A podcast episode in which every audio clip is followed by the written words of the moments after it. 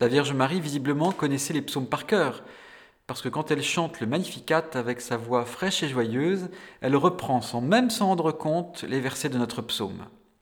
Les humbles, ceux qui sont toujours derrière, les oubliés, les dédaignés, Dieu les couronne d'amour et de tendresse. Il leur donne la première place au festin des noces de l'agneau. Mais les repus, les suffisants, les riches, Dieu leur impose de servir les petits. Alors c'est le monde à l'envers et c'est la révolution. Oui d'accord, mais ce programme, n'est-ce pas une utopie? Ou alors est-ce seulement une espérance pour le paradis? Quand les honneurs seront-ils renversés? Est-il possible qu'on laisse une place pour l'étranger, les boiteux, les filles moches et les garçons qui bégayent? Les enfants trisomiques peuvent-ils jouer avec les blondinets dans le square?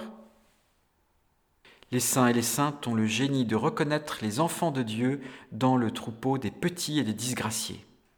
Voyez sœur Emmanuel avec les chiffonniers qui ont la mort au et des hépatites dans les veines. Voyez Padre Pio avec les paumés de la modernité. Le père Damien avec les lépreux d'Océanie. L'abbé Pierre avec les SDF. Le père Wrezinski et Geneviève de Gaulle-Antonios avec les mères débordées et illettrées. Paul VI qui fit asseoir Joseph, paysan du Burkina, parmi les évêques du Concile, au bon milieu de Saint-Pierre de Rome.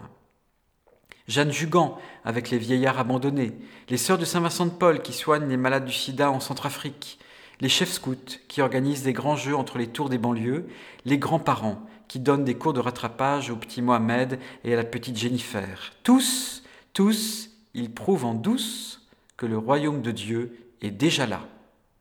Fais de moi, Seigneur, le signe de la révolution des cœurs qui a déjà commencé.